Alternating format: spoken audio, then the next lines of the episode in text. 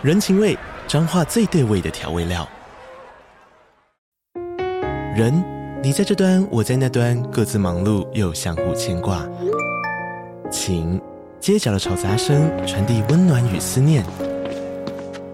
味，是从每一个转角飘出的乡愁。这里是彰化县政府 Podcast 节目《彰化早咖》，我是主持人内克。从彰化大小事各具特色到旅游攻略，透过轻松有趣的访谈，带着大家走进最在地的早咖。准备好了吗？彰化的故事，我们说给你听。以上为彰化县政府广告。填问卷送好书，邀请您现在就到本集节目资讯栏。点击连结参与我们的收听调查，您的宝贵意见会让我们制作出更适合您的节目。只要完整填写问卷，就有机会获得天下文化出版的精选电子书。鼓励你点击连结参与我们的收听调查。每天十分钟，遇见更好的自己。远见天下文化 Podcast 一号课堂。大家好，我是丁学文。一个礼拜很快哦，不过过去一到两个礼拜，我想大家其实都心惊胆跳啊。三月二十六号，我看到国际货币基金组织 IMF 的总裁 Kristalina Georgieva 哦，在北京公开说，现在这个世界正在分裂为相互竞争的经济集团，还不止两个哦。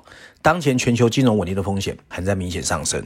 真的，过去一两个礼拜哦，从矽谷银行 Credit Suisse 一直到最近的 Deutsche Bank。大家都很担心金融风暴到底会不会发生？还有台湾出口已经连续六次的下跌，台湾的经济展望又怎么样呢？真的像我们想的可以继续小确幸吗？今天我要分享的大概就是这两个方向的新闻。首先，我们先看第一则哦，瑞银集团 UBS 刚刚决定挺身收拾 Credit Suisse 的烂摊子，没想到德国的金融业龙头 Dutch Bank 又爆违约。看来呢，欧美银行从二零零八年以来的金融风暴危机到现在没有解除。欧美的金融股哀鸿遍野，那到底情况会怎么样？首先呢，我看到三月二十三号啊，美国联总会宣布升息一码哦，那当然了，左右为难。他升息又担心说，哇，大家觉得说通货膨胀越来越糟糕，但是你不升息，大家又担心说会不会情况比想的严重？我觉得真的很难。可是三月二十四号的德意志银行股价还在跌。那传言呢是德银的信用违约互换交易哦，就是所谓的 CDS 的哦，利差冲到四年来的最高哦，所以投资人担心德银的整体稳定性，看起来这个事情短期之内哦不容易平缓哦。那有人把德意志银行的处境拿来跟 Credit Suisse 做比较，因为这两家银行都曾经为了重振旗鼓啊，经过几次的重整，还有领导层的更迭哦，但目前为止看起来徒劳无功，所以这个心理层面已经开始受到一些打击哦。那祸不单行哦，末日博士罗比尼又出来了，他说明年可能会出现一波严重的衰退，还提出了一个名词叫百慕达三角洲，哇！真的是唯恐天下不乱哦。那很多人都说呢，到底最后一张骨牌是谁？那银行危机到底要怎么解决？经济学人的标题下的是：现在他们不得不在金融不稳定和高通货膨胀之间做出选择，而这不是他们想象得到的。伦敦金融时报的标题写的则是：是什么吃掉了德意志银行啊？Fortune 财富杂志它的标题是：华尔街的末日博士看到了百慕达三角洲的经济风险，而且警告会出现类似二零零八年的金融危机。哇，风声鹤唳哦！对，大家都知道，美国的 Silicon Valley Bank SVB 的倒闭事件一下子引发了市场的恐慌，那也让央行的货币政策开始出现了很多的争议哦。尤其呢，去年美国暴力升息十七码。那加上最近在升息一码，等于十八码哦，所以整个就业市场看起来又非常的热，所以呢，外界就会想说，哇，联准会到底会怎么做？果然哦，如预期，它只升息了一码。为什么？第一是因为疫情造成了劳动供给结构性的减缩，然后民众累积大量的超额储蓄，延后消费，所以劳动市场呢看起来还是非常的热，经济就很热。另外呢，大家都低估了货币政策传递机制需要的时间，就是升息升这么凶，感觉生活没什么变呢、啊，可是其实二零二三年才要开始打击你哦。那具体来说呢，联准会的研究也告诉我们，退休后的这个超额死亡是超过三百五十万人，所以很多的服务业缺口很大，这就是就业市场紧俏美国的原因哦。另外呢，其实货币政策的传递过程真的比我们想的复杂，很多人都预测大概是一年半呢。所以你想想看，去年三月开始这个升息嘛，那正常来说，二零二三年真的是很危险的哦。那英国央行在今年二月有一个研究报告告诉我们，货币政策对通货膨胀影响的滞后时间大概是十八到二十四个月，所以二零二三年怪不得鸡飞狗跳哦。那由此可知呢，如果市场因为目前经济数据看起来还不错啊，因为美国的经济数据一直都说不错不错不错，那你就开始掉以轻心，那确实后面的危机，那大家就不知道要怎么办啊。最祸不单行的是呢，现在大家因为恐慌心理哦，都在担心说，哇。今天美国，明天瑞士，再过来又德国，这都是好国家诶。那后面会不会还有我们看不到的未爆弹啊？那我会觉得啊。低利率、低通膨真的是害死人。那因为低利率、低通膨，所以很多的金融机构呢，它就开始有一种以短资长的运作哦。什么叫以短资长呢？就是在利率接近零的时候呢，银行用非常低的成本去吸收存款，那把这些存款户的钱拿来做长期的投资或者购买这种长期的资产，那就是这一次利率上涨之后，整个价格下跌的主要原因。SVB 也是啊，西谷银行自认为是多聪明的银行啊，结果他在投资配置这。是让我们看到啊，原来你就在做套利嘛。那在这些背景之下呢，也会让人开始怀疑，那你联准会也好，各国央行监理到底有没有做好哦？因为二零一八年美国最夸张，美国曾经放松对中小银行的监理，所以这次矽谷银行才会出事。所以呢，很多人就说，那你联准会就是罪魁祸首嘛。那我们再拉回来看看罗比尼喊的百慕大三角洲是什么？那我不见得赞成啦。不过在这么一个黑天鹅和灰犀牛交叉出现的特别时代哦，我们多一些警觉还是好的。他主要提到三个哦，可能在今年会发生情况。诶，第一个我蛮赞成的，家庭和企业你会开始感觉你的收入其实比你想象来的少。因为实质工资的降低，还有失业率，会导致家庭的收入减少。还有哦，从去年下半年开始的库存过高，企业的营收也开始萎缩，获利会开始减少，所以企业的损益表就会承受压力。那另外第二个就是呢，利率一直在走高，所以资产价格就会下跌啦。这一次债券价格为什么下跌？矽谷银行倒闭就是因为这个因素。那这种情况会造成企业啊面临借贷成本升高，还有流动性的降低。所以罗比尼才会说，即使是现金，因为 inflation 通货膨胀，你的实质报酬率也变负的。百慕大三角洲的第三个啊，罗比尼说的就是财务杠杆高的家庭或企业受到的冲击最大。对消费者来说，那就意味着你要还钱的利息增加了，不管是房贷、信用卡或车贷。那对企业来说，就是银行贷款。罗比尼把这三种危险比喻成百慕大三角洲。如果这个压力持续扩散，那家庭跟企业就会变成系统性危机，这就是他担心的哦。那我的感觉是什么？我觉得现在最大的问题就是信心危机啦。信心本来就是金融行业正常运转的基石。从信贷市场看，预计呢会出现信用的紧缩。这会加速美国银行业信贷拐点出现，不敢借钱给企业了，也会让联总会的决策更左右为难。从金融市场看啊，矽谷银行事件叠加 Credit Suisse 到德意志银行，所以风险真的有蔓延的趋势哦。美国次贷危机的传导链条是房地产，然后造成 MBS 价格大跌，然后 CDO 价格的湮灭到金融机构的倒闭。而这一次呢，主要是利率上升，市值亏损，造成存款剧烈流出，所以流动性风险爆发，那就有所谓的矽谷银行、德意银行、瑞士银行的事情，所以其实这种信心造成的一种挤兑也好啦，把钱移走也好，其实现在大家最担心的哦。那在现在这个情况之下呢，我个人还觉得呢，诶，连 Credit Suisse 都会出事。那瑞士以前是我们认为最安全的国家，所以国际货币体系的裂痕会加深。那瑞士如果被影响，代表什么？政府的 credit 也会被怀疑。所以这个是第一个要注意的。大家也知道，这一次 Credit Suisse 会倒，是因为它的大股东之一沙乌地阿拉伯国家不愿意再投入救援的资金。这代表什么？你就算是瑞士，我也不相信啊。那另外呢，西方国家对俄罗斯的金融制裁也引发了大家对美元作为国际储备货币的担忧，所以呢，其实我才会说我赞成 IMF Georgieva 说的，这个世界正在分裂哦。那加上最近大家有看到各国央行在加大黄金购买的力度，那黄金价格的持续上升，都代表对现有国际货币体系的一个不信任。货币的多极化可能就是未来的重要方向。然后要注意人民币，还有中国的人民银行是唯一降息的，所以全世界的割裂在二零二三年会越来越严重。那中国有没有可能利用这个机会又去做一些我们现在想象不到的事情？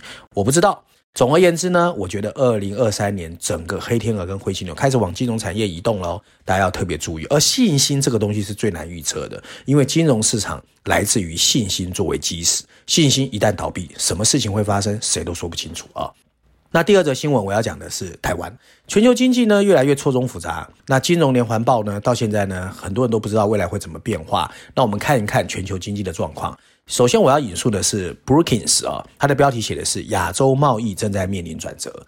然后 Bloomberg 它的标题写的是随着全球需求降温，韩国早期的出口开始进一步下降。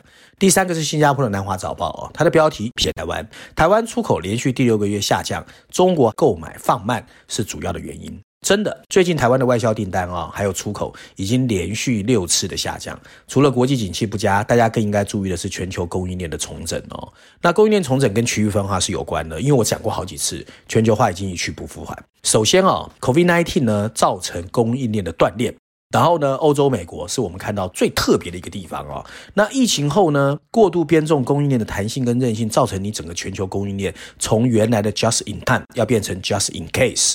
那这种情况对欧美企业来说，它就会重新选择生产供应链的合作伙伴。那遥远的亚洲的吸引力就没有以前那么好嘛。所以台湾怎么可以不要小心？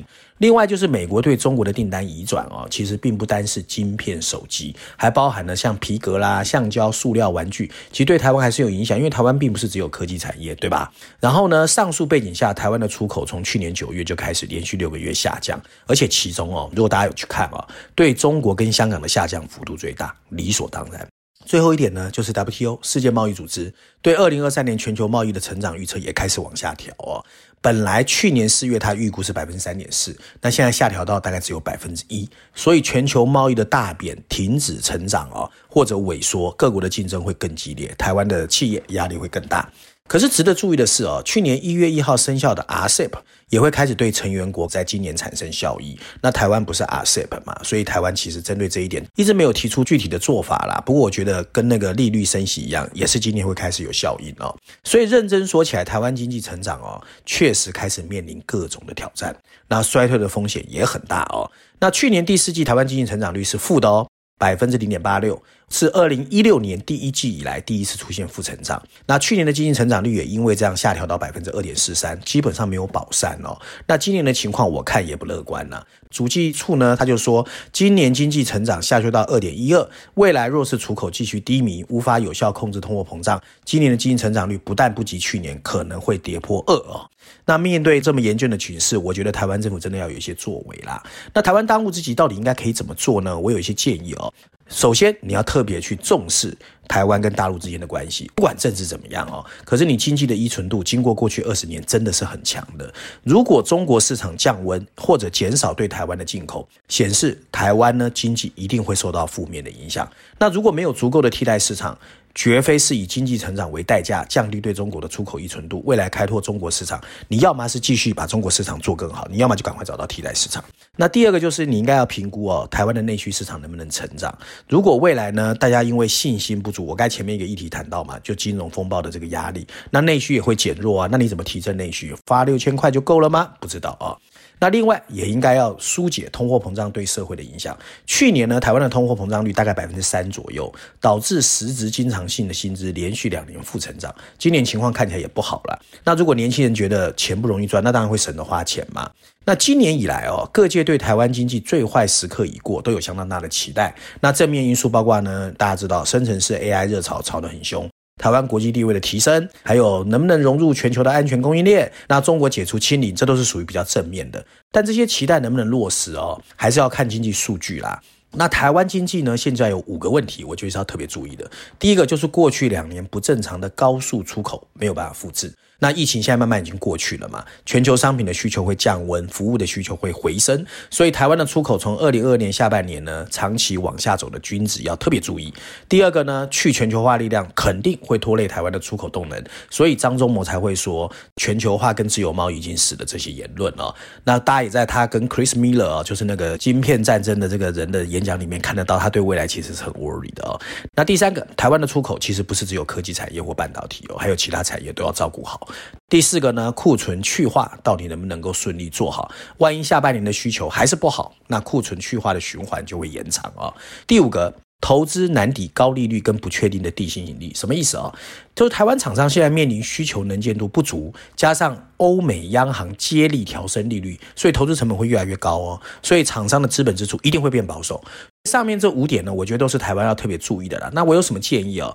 我觉得全球格局真的在大变动，台湾的经济向上向下取决于政府能不能忙着总统选举之际，好好端出一些台湾破局的产业战略，赶快要端，不能等到选举完。选举完谁当总统都一样。如果整个全球产业局势已经定，那你台湾再做什么都来不及，所以全球产业未来发展方向是什么？我希望这些总统候选人能拿出来了，告诉我们全世界未来会怎么走，然后全球资本又会怎么流动，最大出口竞争对手正在做什么，两岸未来五年的情况到底怎么样？我觉得这四个问题，我希望如果不管是国民党、民进党各个党，你总统候选人确定了之后，一定要告诉我们这四个答案是什么，否则你企业受到影响，消费者就会受到影响，台湾的竞争力怎么会变强啊？